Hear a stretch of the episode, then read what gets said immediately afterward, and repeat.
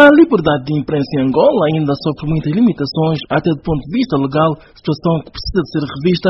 Assim pensa o padre e jornalista Jonas Pacheco Simão. Aquele profissional de imprensa vê o exercício da profissão em Angola a duas velocidades uma em Luanda, que considera com mais abertura e diversos veículos de comunicação, e outra no resto do país, mais fechada e circunscrita. Jonas Pacheco Simão aponta as dificuldades de abertura de mais meios de comunicação social fora da capital do país como um dos indícios de como vai a liberdade de imprensa em Angola. Nós temos o problema uh, da Rádio Eclésia, uh, que uh, continua, de facto, por o resolver. Não é? Não sabemos porquê que não se permite a emissora católica de Angola transmitir para, para todo o país.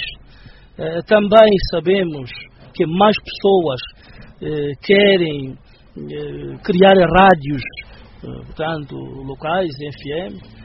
Eh, também eh, uma outra pessoa quer pôr a funcionar uma televisão, mas do ponto de vista legal ainda não se tem feito muito para abrir eh, mais a, a, a, imprensa.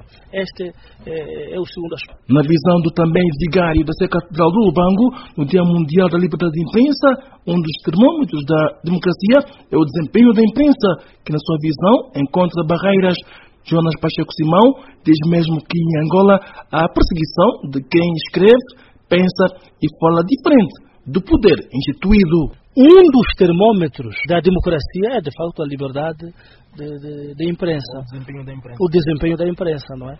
é nós ainda em Angola temos muitas barreiras.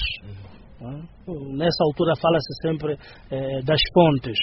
Mas também, é, é infelizmente, às vezes na perseguição de quem pensa diferente, de quem escreve diferente, de quem fala uh, diferente. Portanto, é um aspecto que devíamos trabalhar mais. O nosso país, creio que a nível internacional, quanto à liberdade de, de, de, de, de imprensa, não está bem classificado.